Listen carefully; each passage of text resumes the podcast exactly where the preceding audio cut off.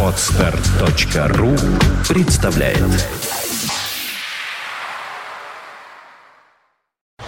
You are listening. You're listening to Internet Radio Fontanka FM. Fontanka FM. Итак, э, в эфире появляется Андрей Меньшенин, и э, вместе с собой, своим появлением, он символизирует начало очередного выпуска программы «Экипаж». Привет, Дмитрий, привет всем. Сделаем вид, что это первый раз. А, вот, А это первый раз? да, конечно. Вот, э, тебе, Ничего, Дима, что я кстати, в эти- авиационных ушках сижу. да, это- тебе эти ушки тоже идут. Теперь я вижу, как это глупо выглядит со стороны. Вот, в прошлый раз я был в них. Я бы не сказал, что это глупо выглядит. Это же ушки, которые снимают показания моего какого-никакого, ну, головного мозга. Так, надо бы еще их уметь Вот расшифровывать. раз, вот смотри, я правду сказал, снимают, и они встали в позицию «да». А, это позиция «да» такая? Это позиция По-моему, «да». это позиция торчком. Вот. Ну, я надеюсь, что они стали торчком, Когда потому я что будут... задумаюсь о чем-нибудь, у меня начнет шевелиться правое ушко, а если я буду сомневаться, ушки разъедутся в разные стороны. Мгм. Если я не уверен. Вот, я правду сказал. Я надеюсь, что они прислушиваются к э, Ты теперь всегда «Экипаж». можешь знать, э, когда я говорю тебе истину, а когда э, глаголю правду. Ну, ну, ну да, видимо, да, я буду за этим наблюдать. А, вот, а, и давай начнем сразу с авиационных новостей, я думаю, прямо сейчас. Начнем с нашего любимого а, отныне региона. Ты видишь, что я думаю по Смотрю на поводу тебя, и вот это уши Э, да, в разные стороны ходить. классно выглядит. Вот, в общем, э, любимого нашего региона, э, нового, который стал субъектом Российской Федерации, хоть и не все с этим согласны. Собственно, идем, говорим про Крым.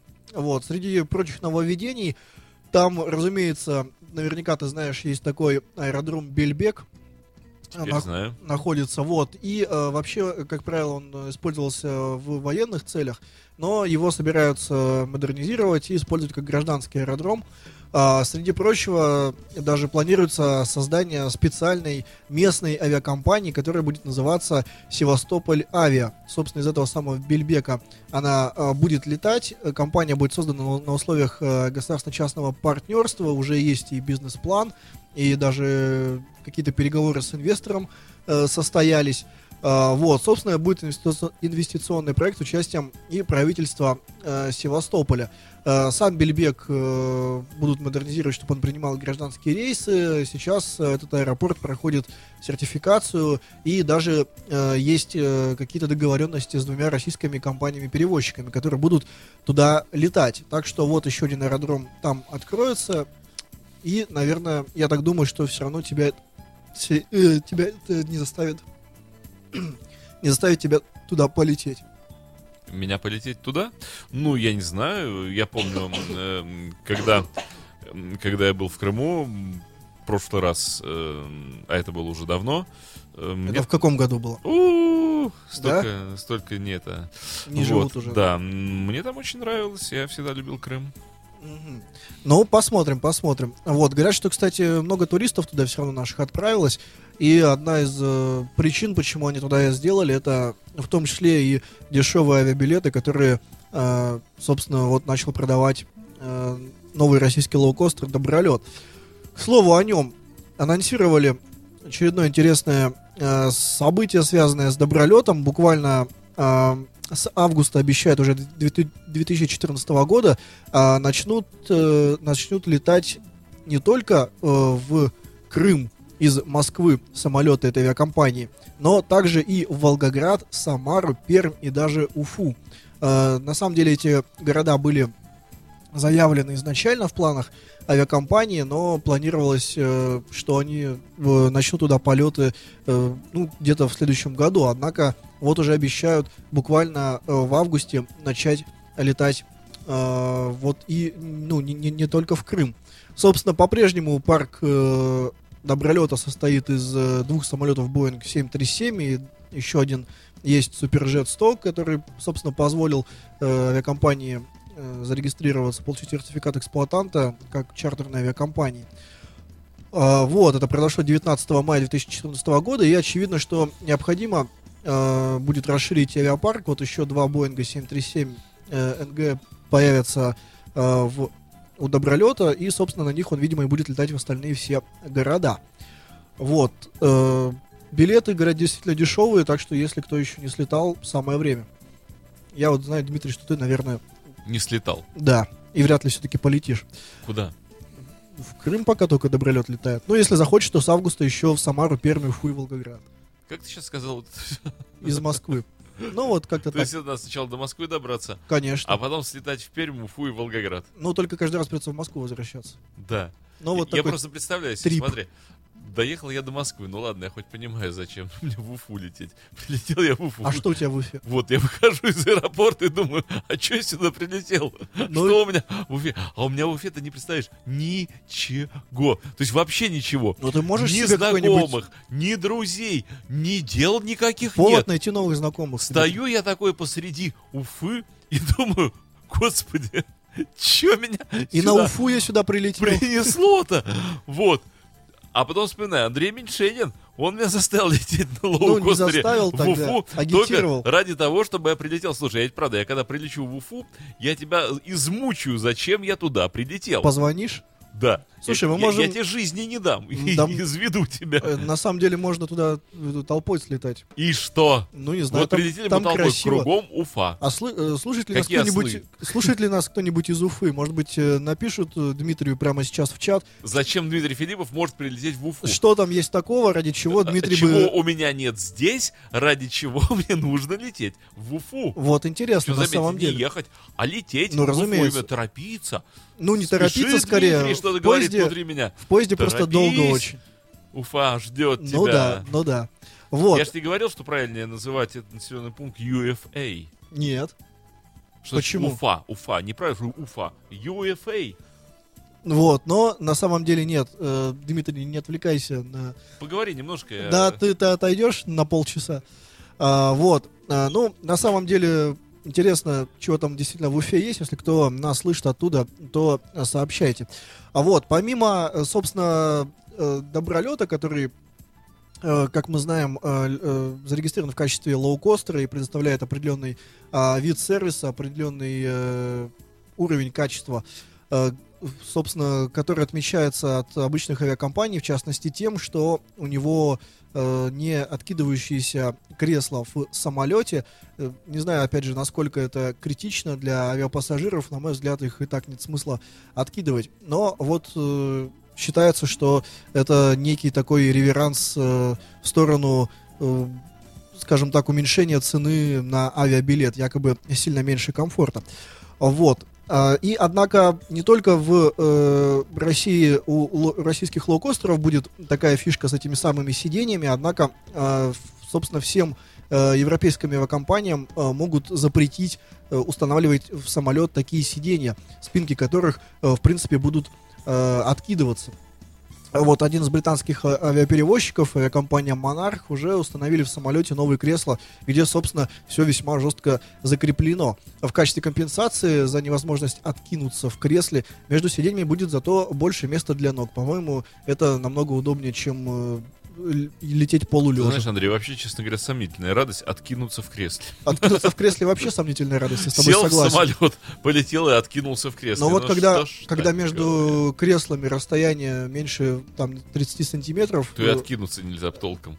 но есть откидывающая спинка кресла, и твой сосед э, перед тобой еще и откидывается на тебя, то здесь вообще коленки где-то в районе ушей получаются. Это вообще безобразие. На мой взгляд, лучше, самолеты. лучше уж жесткие, с- как говорится, Условия. Да, жесткие условия в этом Э, плане. Поезда. Нет, самолеты, конечно. Вот, Дмитрий, пишут, э, что в Уфе есть родня Шевчука. И что? Я к ним поеду. Здравствуйте, родня Шевчука. Да, они будут Радость тебе- свалилась на ваши неокрепшие плечи. тебе рады Я к вам внезапно. приехал. Нет, пока, пока, конечно, я с тобой согласен. Пока вот нет никакого В город Э, UFA. резона ехать в Уфу. Может быть, в ходе программы нам напишут что-нибудь такое, что мы сорвемся, даже не, не закончив эфир, и тут же улетим в Уфу. Кто знает. Но э, пока ничего такого нету. Вот. А, Собственно, э, продолжая тему про эти самые жесткие спинки, э, директор по маркетингу авиакомпании э, Тим Уильямсон поделился такой интересной информацией, что за запрет откидных спинок проголосовали 90% клиентов авиакомпании. Так что в этом плане, Дмитрий, у нас есть люди, которые нас поддерживают. Э, Бортпроводницы тоже поддерживают э, этот самый запрет. Э, Говорят, что бывали свидетелями споров и конфликтов между пассажирами разных э, рядов. И, собственно, Ryanair уже готовится последовать примеру Монарха и ввести подобные ограничения. Ryanair, это кто не знает, тоже европейский лоукостер. Вот такие новости из мира авиакомпаний, а теперь нем- немножко повыше. Наверняка, Дмитрий, ты читал в новостях э, сегодня ужасающую новость о том, что военные потеряли контроль над спутником, который отслеживает э, пуски ракет. Э, Было бы интересно, если бы они над собой утеряли контроль совершенно. Ну, на самом деле, тут недавно же был случай в Южной Корее, когда один из солдатов, который стоял в карауле, потерял над собой контроль, взял э, штурмовую винтовку и пострелял. Там пять погибших, четверо раненых, и потом он убежал. Вот, 22 года э, сержанту по фамилии Лим, по-моему, или Лам. Ну, как-то так. А, А нечего, потому что винтовки брать. он с собой еще гранаты потом взял. И- И, отстреливался. И Да. ранил одного из преследователей. Ну так. Вот. А в итоге пытался застрелиться, но неудачно. И в итоге в больницу его доставили. Вот такая история. Надеюсь, все же военные не будут над собой А терять мог контроль. бы землю пахать, и было бы все хорошо. Мог бы, мог бы, но нет. Так вот, а, возвращаясь все-таки в нашу страну, в итоге э, один из спутников был э, потерян. Речь э, идет о спутнике Космос 2479, э, который э, является составной частью системы обнаружения стартов баллистических ракет ОКО-1. Вот. Тут вспоминается мне почему-то э, мультфильм про Незнайку. Если ты помнишь, у них была ракета, которая, э, на которой они летели на Луну. И вот первый космический корабль, э, точнее его бортовой компьютер назывался Знайка-1. А, ты А- пом- зна- помнишь знаменитые слова Незнайки? Какие? Хьюстон, Хьюстон, у нас проблемы. Ну, ну не, не было таких слов. А потом они построили космический корабль Знайка-2, на котором полетели спасать Знайку-1.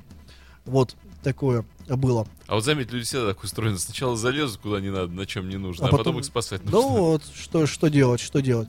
А, вот, Не лезь куда не нужно. Что Это- делать, что делать? Это да, это да. А вот, значит, возвращаясь к этим самым спутникам ОКО-1. Как тебе вообще название, само ОКО? Ну, Любят, Хоку. любят наши, кстати, называть, в частности, военные разные изделия, э, вот с таким, знаешь, ну, я бы не сказал, что это сарказм, это такая, скорее, ирония, но вот определенный смысл в них есть. Например, есть замечательная абсолютно э, система э, залпового огня, э, то есть, которая, это что-то вроде «Катюши», ну вот, которая стреляет вот, буквально, э, там, по-моему, 30 снарядов, если не ошибаюсь, улетают в цель, накрывают площадь, э, ко- собственно, там уже ничего в этой площади выжить не, не может.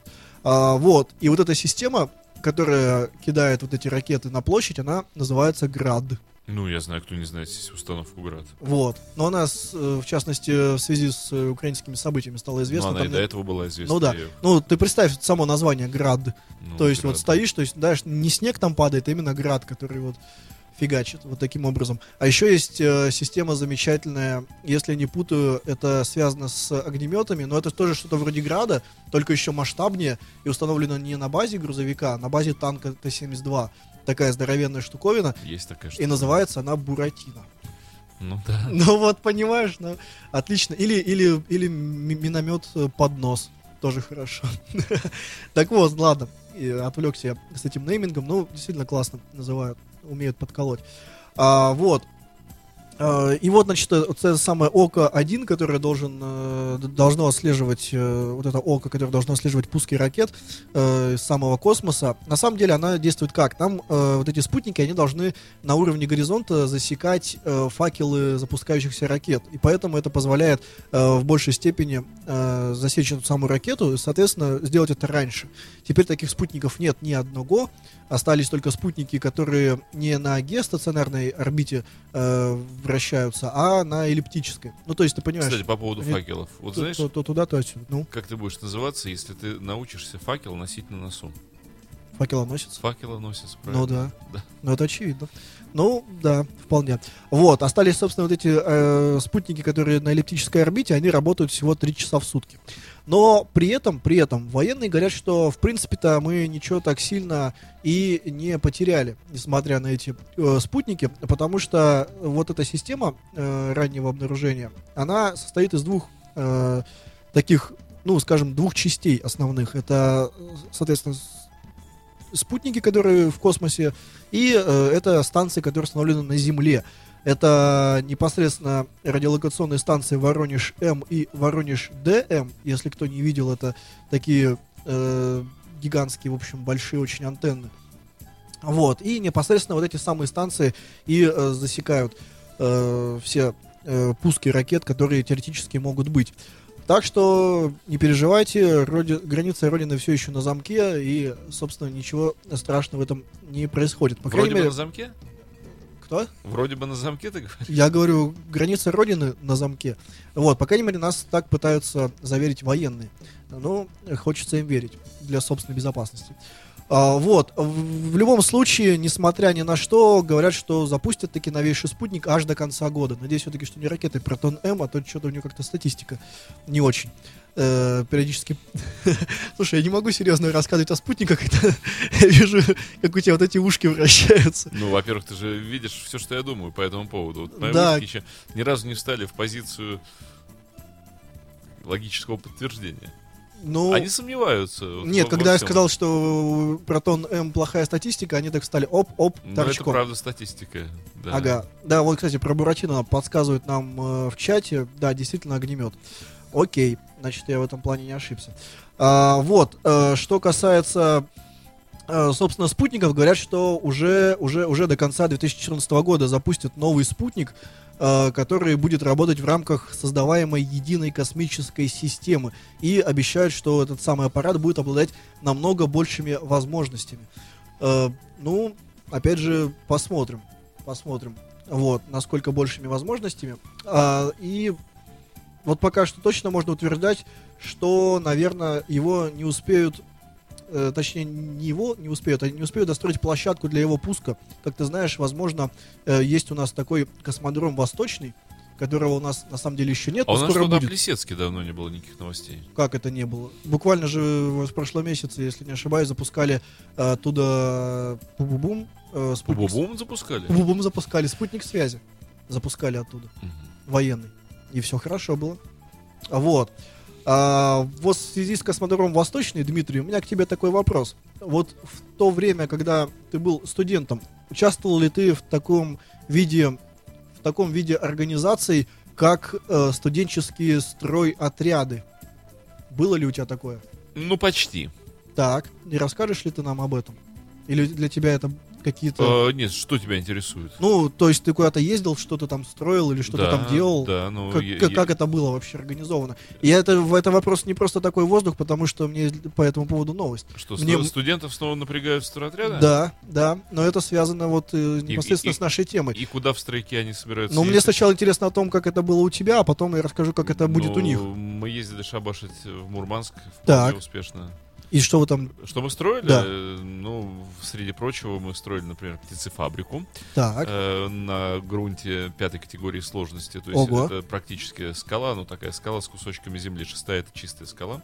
Взрывали ее этими самыми ничего э, себе. динамитом. И реально. вам прям давали динамит? Э, Ну, не нам, взрывники работали. Но... А ваш-то вот ты Я конкретно хочу что сказать, делал? что такая вещь довольно-таки опасная, потому что э, белую ракету дают, и дальше твоя воля. Ты можешь... э, Так вот же недавно совсем... ты, ты можешь не залечь, то есть просто без... э, никто к тебе не подходит, никто ничего не говорит, ты просто видишь, пошла ракета. И дальше вот если ты не лег, закрыв тебя накроет. голову, то, ну, тебя посечет к- камнями, потому что где-то буквально там в 50 метрах от тебя происходит взрыв. И вот это... Ну, вам же рассказывают, там техника безопасности. Ну, это да, вроде как да, но ты действительно вот вынужден залечь куда лучше в траншею, и вот эти камушки так вот как пульки летают вокруг, Ничего себе. а останешься стоять, ну, в общем, не останешься стоять.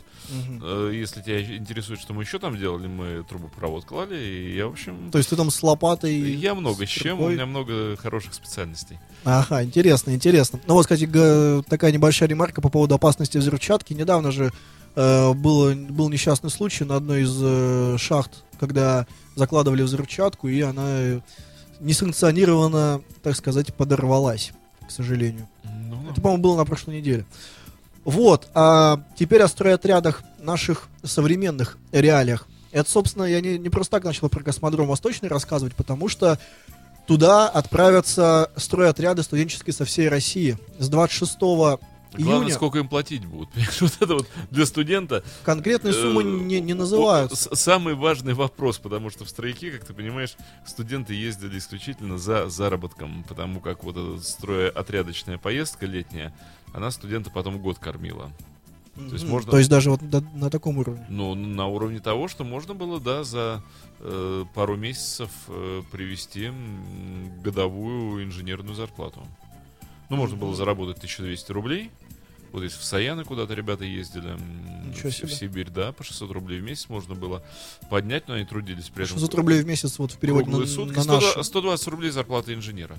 Э, то есть э, Ага. 10 зарплат инженера ты мог за два месяца поднять, и таким образом ребята, вот кто в общагах жил, они жили год. Ничего Если себе. кому там вот некому было помогать, то есть практически, то там вот по дополнительному стольнику себе.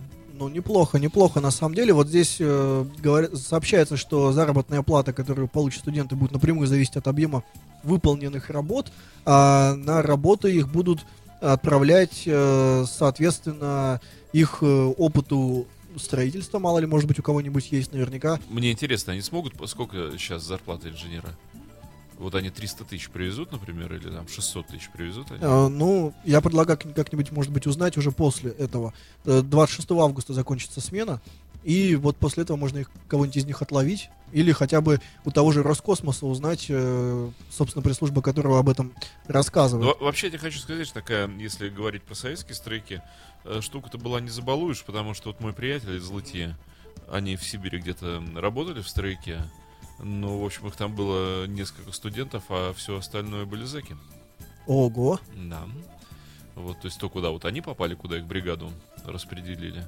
И кроме работы еще жизнь такая. Школа жизни. Да, не слабо, не слабо, совсем неожиданное соседство. А, вот э, говоря о космодроме Восточный, до этого на строительстве этого самого космодрома работали только пробные стройотряды из Амурской области. Может быть, кстати, там кто-нибудь и был вот из тех, Мгм, из тех мгм. товарищей Оно Амурской и области. есть. А, вот, а студенты заступят, не поверишь, уже, собственно, завтра, с 26 июня начинается у них э, вахта. Э, и до вот за это время им э, предлагается освоить и строительные специальности, и даже побороться за звание лучшего отряда студенческой стройки в 2014 году. Уже созданы на этой всероссийской стройке необходимые все условия. Э, собственно, жить они будут в вахтовых городках, общежитиях и вагонах-домах. В каждом городке оборудованы прачечные и душевые. Для студентов организовали систему горячего трехразового питания в столовых и мероприятия по медицинскому сопровождению. Также их обеспечат специальной одеждой и средствами индивидуальной защиты. Всего планируется туда привлечь более 500 человек из 14 регионов России. Э, Среди прочего, кстати, Петербург тоже есть. Так что действительно, может быть, кто-нибудь э, туда и отправится. Космодром строится вблизи поселка Углегорск в Амурской области и вскоре пос- получит э, имя, собственно, самого мэтра Константина Циолковского. Комплекс э, будет включать в себя два стартовых, э, две стартовых площадки, технический комплекс, аэродром, объекты для предстартовой подготовки космонавтов, кислородно-азотный завод, завод подготовки пероксида водорода, комплекс хранения транспортировки КРТ. Интересно, что такое КРТ? Ты не знаешь, что такое КРТ? Буквы. Ну, понятно. 115 километров автомобильных и 125 километров железных дорог. Вот целую какую здоровенную... э, Отрасль. да, вот Гера сообщает типа очередей БАМ. Это он, интересно, про что? Что типа очередей бам? Ну, это он комментирует сообщение об этой стройке. А, а очередной бам. А, типа очередной. Ну, когда бам строился, да, ну, туда... нав- наверное, да. Ну, в общем, такая приезжали. всеро- всероссийская такая грандиозная стройка там разворачивается. А, вот. Ну, обещают, э, обещают, обещают, какому году построить?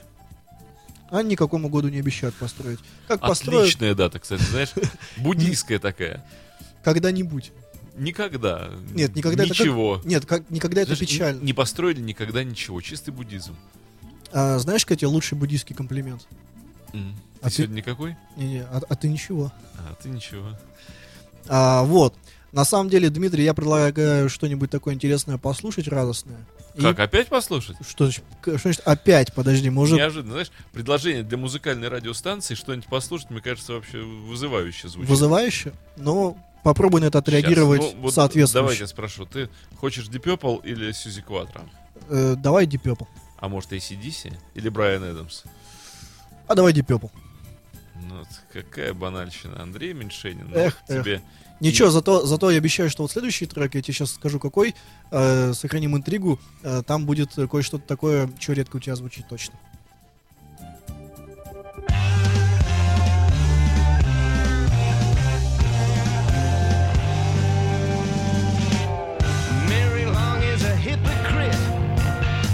Does all the things that she tells us not to do. Selling filth from a corner shop and knitting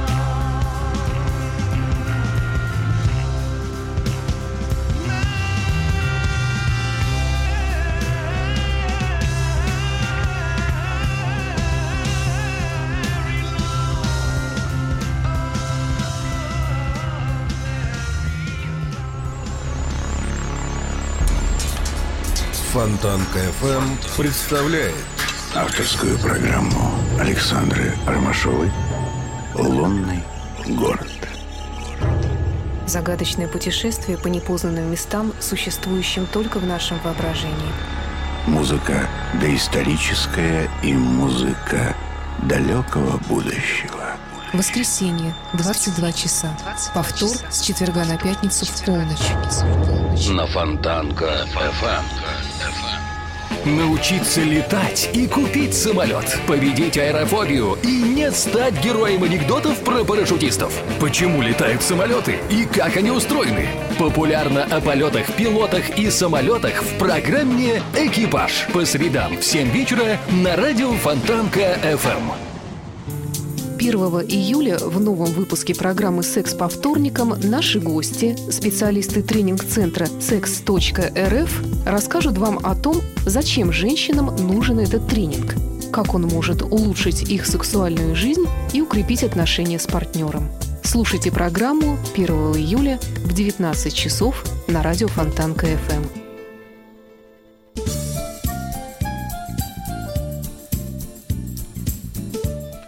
Возвращаемся в студию э, после рекламы, после музыки. Э, Что, Андрей Меньшенин, скажи мне, дорогой ты мой авиатор, что ждет нас в ближайшие 20 минут? А прямо сейчас э, мы уже сегодня, на самом деле, упоминали Циолковского, и сейчас перейдем к следующему его детищу. В 80-х годах 19 века именно, собственно, сам Циолковский и обосновал полет такого воздушного судна, как грузовой дирижабль. Ты же знаешь, что его звали на самом деле Элковский? Элковский? Це кто? Це кто? Це кто? Це Элковский. Мгм. Ну, не знаю, не знаю, сомнительная версия, но может быть. А, вот. А вообще изобретателем, э, изобретателем дирижабля считается Жан-Батист Мари Шарменье. Не иначе как. А, собственно, предполагалось, что будет такая э, здоровенная летающая сигара, и э, будет она управляться с помощью трех пропеллеров.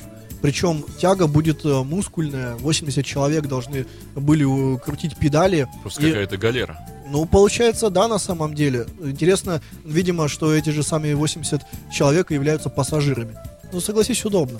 Логично. Кто, Сел, сел в кто машину. не крутит педали, тот не летит. Вот это Ну, это вот коммунизм. четко абсолютно. А если кто взял э, с собой много багажа, тот крутит в два раза Опять быстрее. же, пока летишь, похудеешь.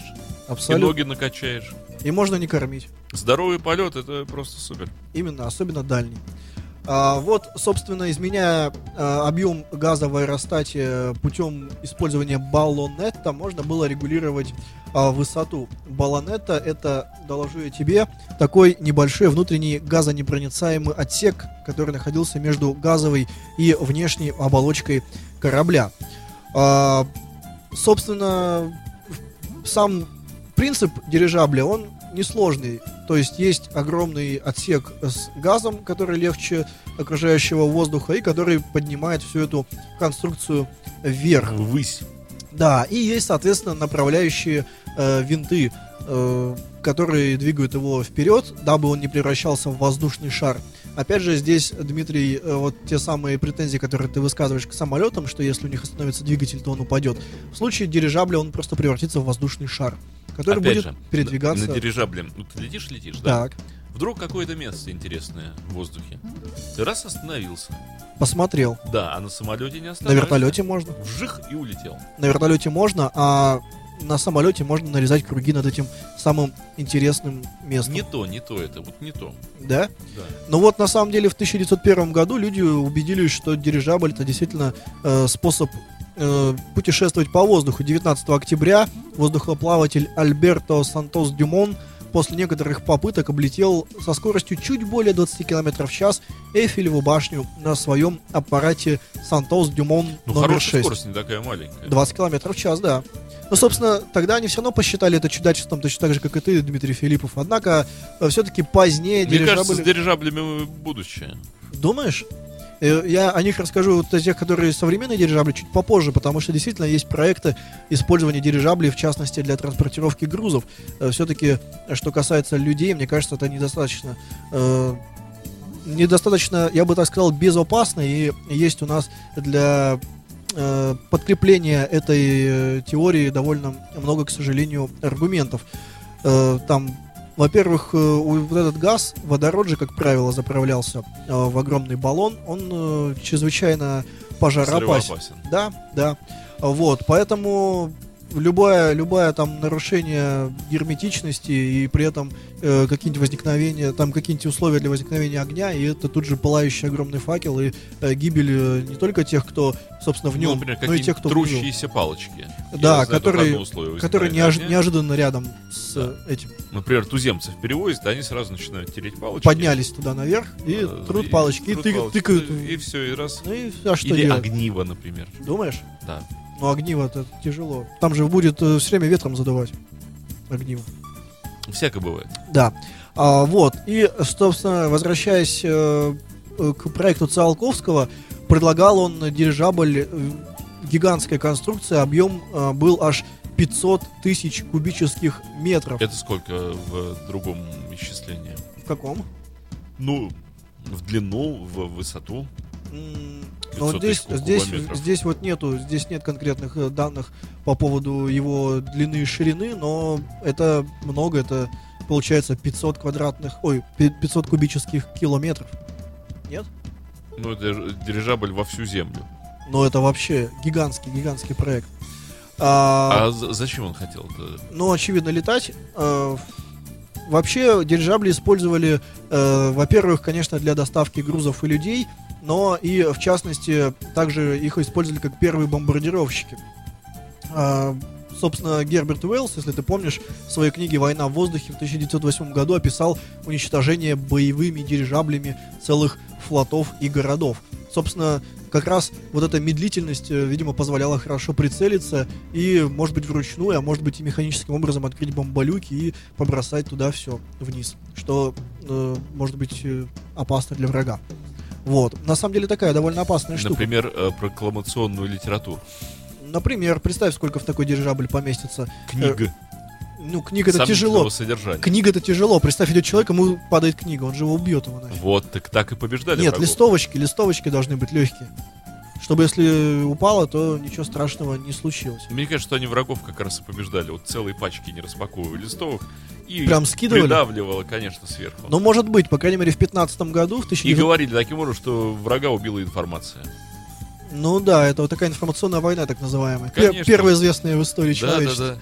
Ну вот, на самом деле, ровно сто лет назад, э, в 14 году, еще не было никаких налетов э, дирижаблей на неприятеля. Однако уже в, в 1915 году германские дирижабли совершили аж 38 налетов. Конечно, на их сам- пулеметы ставили крупнокалиберные Вот, а и бомбы. А через год уже 123 налета, представь себе.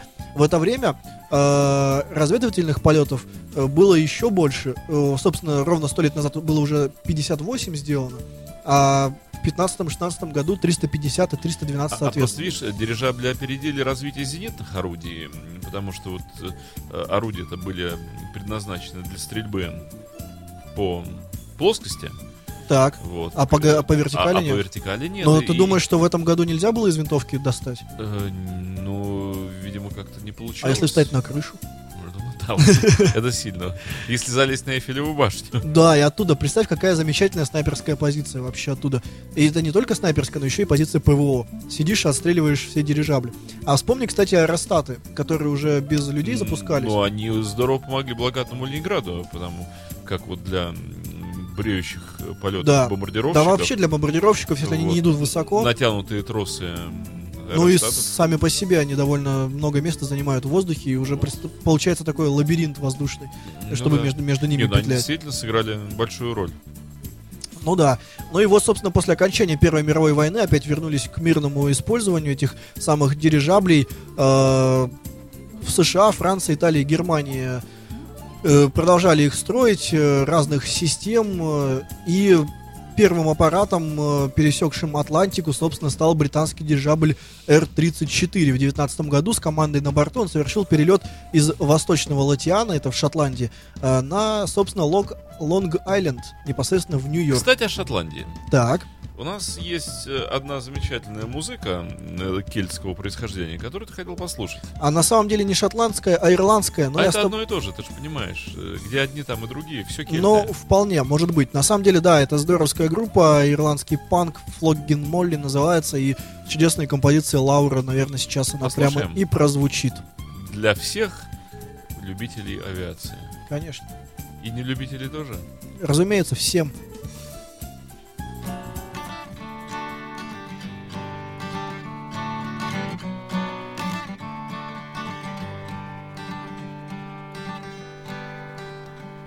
The words from my lips to your heart's fingertip, then you know where I come from. Cause I know, yes, I know everything there is to know. Cause I lost everything I had. You see, I. I could have danced on the sun, but my world came undone.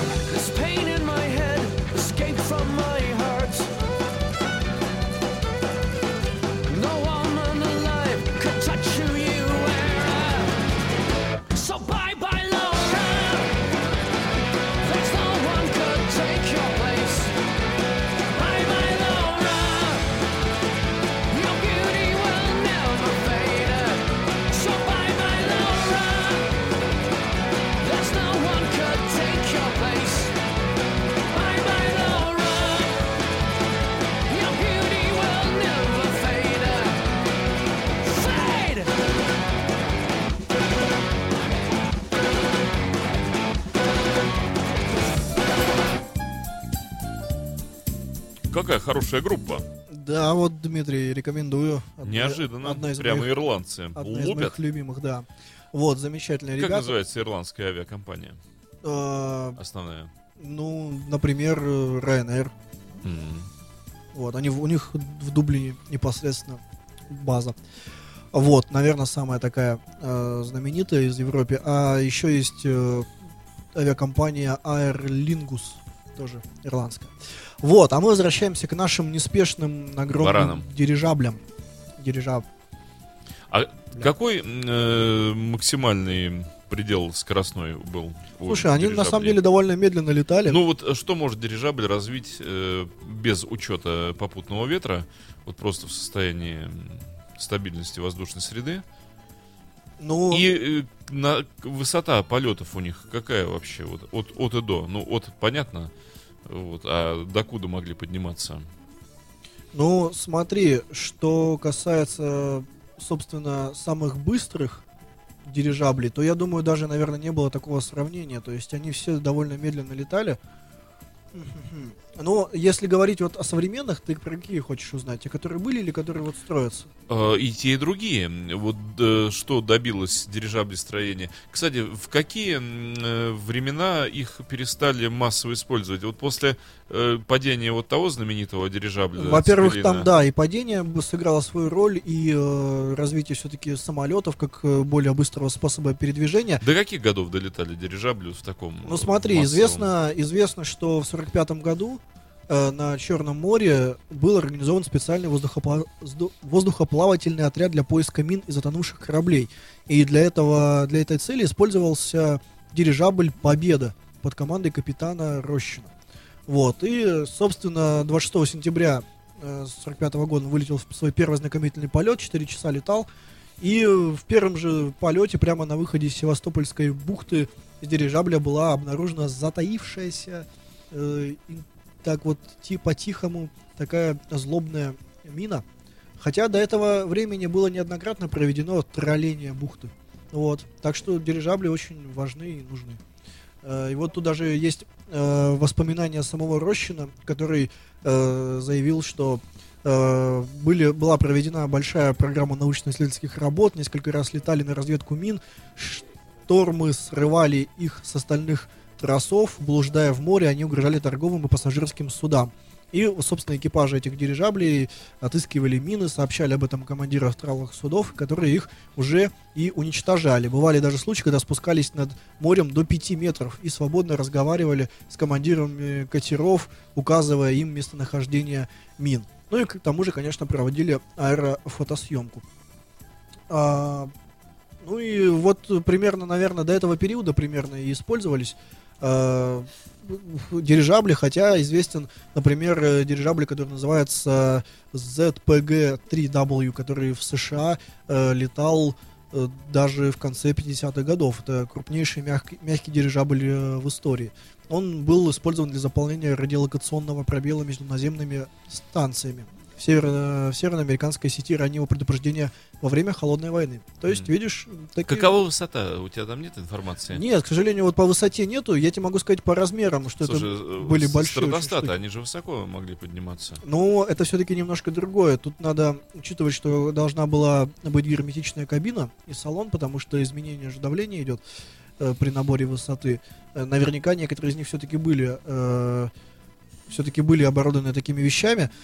Вот, и тут опять же все от водорода зависит, вот как высоко. Хотя, по-моему, современные аэростаты высоко вообще Слушай, поднимаются. э, Почему э, не придумали никакой другой газ э, менее взрывоопасный? Почему? Ну, же Ну, там может быть или еще что? На самом деле придумали вот современные это дирижабли, которые строят, разрабатывают, их уже пытаются на другие, э, ну им принцип тот же на самом деле, но заправляют их уже другими менее менее опасными э, газами. Ну по крайней мере это есть в проектах.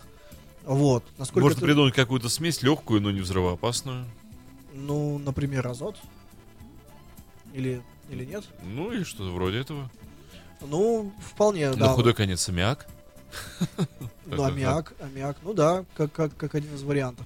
Вот, э, что касается размеров, тут я тебе хотел сказать, что, например, например, например, э, был один из самых больших э, дирижаблей за всю историю, назывался он э, Гинденбург. Ну, конечно, мы сейчас говорим о знаменитой катастрофе, наверное, да? Да, мы говорим о катастрофе, но не только о ней. Я хотел сказать э, именно о его размере. Э, Вот только что у меня эти были сведения перед глазами. И вот раз, их уже нет. А, вот, вот, вот они снова здесь. Э, собственно, момент постройки, а это было, это было, это было в 36 году в Германии. Это было самое большое вообще воздушное судно в принципе в мире. Но представь себе Ну длиной и смотри, в извини, пожалуйста, в 1936 году уже авиация была достаточно развита, и были самые уже Ну, там такие... скорее, там первые опыты были, первые попытки, я бы 36 сказал. год, война Да. через 5 лет уже была. Ну, Уже чуть- все- за, уже- за пять лет... Уже все Мессершмитты и уже все Фоки-Вульфы уже были изобретены. Ну, все-таки дирижабли-то, представь, существовали там с самого начала 1900-х годов, да. да, ну так и ладно. эти 30 и лет. дирижабль. Дирижабль, он был длиной 245 метров Два футбольных, два с половиной футбольных и высотой поля. 41 метр. Слушай, подожди, как, с, как- с чем бы это сравнить? Это дом летающий, Не, ну, такой подожди, приличный. 250 метров, это, ну, ты представляешь, вот футбольное поле это 100 метров. Но я тебе дам Два с небольшую, половиной футбольных поля, это вот... ну, не- небольшую такую дам а 40 подсказку. метров это же дом, да. Вот э, видел, ну, наверняка видел э, г- в аэропорту такие есть большие самолеты, у них такие четыре двигателя, и э, в первой, в передней части такой, что-то вроде горба такого, ну, Да, конечно. двухэтажный. Ну, так Вот, ну, ты себе размером его представляешь. Вот этот самолет называется Boeing 747. И он в длину? Он в длину 70 метров. Да, да. В длину 70. То есть это, по сути, два с половиной Боинга. Два, то есть, да, вот таких это Больше? длина. Больше три? Ну, правда, по высоте он чуть побольше. Он, Три Боинга. э, ну, это почти три Боинга, да, получается. Даже, даже не три, это три с половиной получается. То есть, там 245 метров, а этот 70. Ну, фантастика, ну да. Вот, а в высоту, правда, он побольше, он э, 64 метра, если вот говорить о э, модификации 400 ER, то 64 метра высоту, а там 40 Ну, метров. это по- по- 25-этажный дом. по- пониже такой, да. Вот, в общем, вот такая вот здоровенная штука летала, к сожалению, все, авиакатастрофа и закончилась. Даже есть э, видеозапись, но ты меня убедил ее не смотреть, чтобы не говорить о, о грустном. А, ну, что поделать. Ну и, конечно, вот этот Гинденбург, он э, э, был с маркировкой LZ-129, и это, вот эта самая маркировка LZ-129, она является признаком э, принадлежности к той самой знаменитой серии дирижаблей, которая называется Цеппелин. Это дирижабли жесткой системы, строившиеся графом Цепелином и немецкой фирмы со страшным названием, попробую произнести его с первого раза, это Люфтшифбау Цеппелин. А, вот. Собственно, вот эти Цепелины были самые знаменитые, летали долго, но э, сейчас, возможно, будут восстановлены. You are listening. You're listening to Internet Radio Funtank FM. Funtank FM.